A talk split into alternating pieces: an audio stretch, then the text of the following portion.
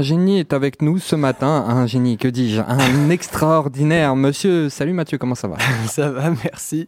Euh, bonjour tout le monde. Je ne savais pas que j'étais un génie, mais j'apprends ça un lundi, ça fait plaisir. Est-ce que vous avez passé un bon week-end?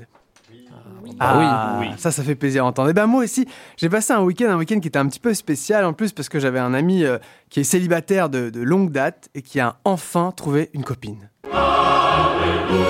Il sort avec cette fille depuis maintenant deux semaines et il voulait me la présenter ce week-end. C'est avec plaisir que je l'ai donc invité à dîner.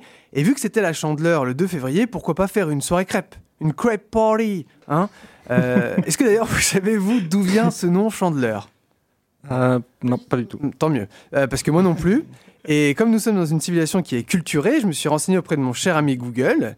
Et j'ai donc appris que la chandeleur est une tradition qui date depuis de nombreux siècles. Hein, la chandeleur vient du mot chandelle il était donc coutume le 2 février dans les églises, à la place des torches, de mettre des chandelles bénites pour éloigner le mal.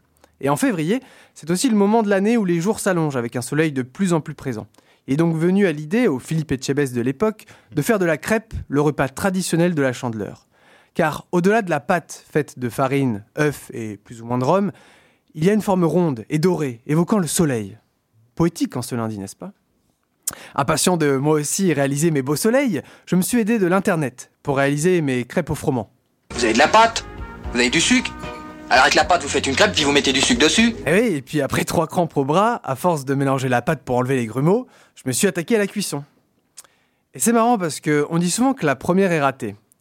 Mais je me suis demandé si on sous-estimait pas un peu ce chiffre. Hein, parce qu'arrivé euh, à la cinquième, à mon cinquième semblant de crêpe, l'image du soleil doré ressemblerait plus à un torchon troué. Hein, après, pour ma défense, la, poêle accrochait quand même un peu. Hein. Et t'as essayé de les retourner en les lançant en l'air? Ah bah, Justement, j'y y allais. Hein. Parfaite transition, on croyait que c'était prévu. Euh, savez-vous que ce geste, ce lancer de crêpe en l'air, euh, est une tradition en fait? À l'époque, les gens faisaient sauter la première crêpe avec la main droite en tenant une pièce d'or dans la main gauche.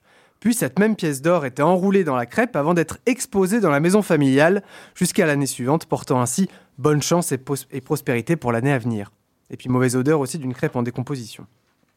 Autant vous dire que ce n'est pas passé dans l'oreille d'un sourd. À moi l'euro million, le bingo, l'auto et tout ce qui rime en haut. La poêle dans la main droite, la pièce jaune de 10 centimes dans la gauche et hop J'ai fait sauter la crêpe.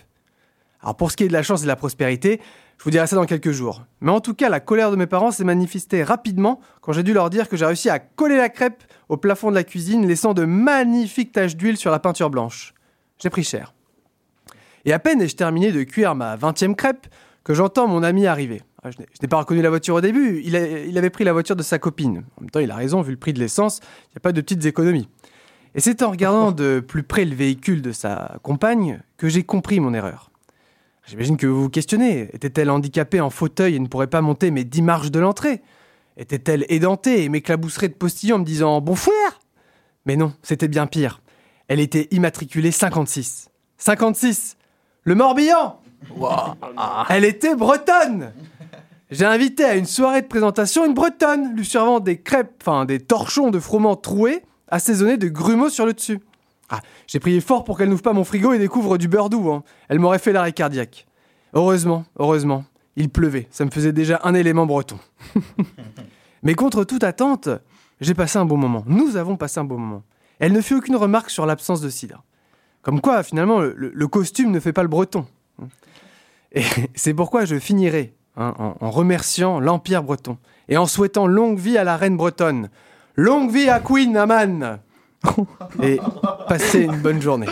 Bien joué le Queen Amman, franchement bien joué. Merci beaucoup pour ta chronique euh, sur, sur, euh, sur les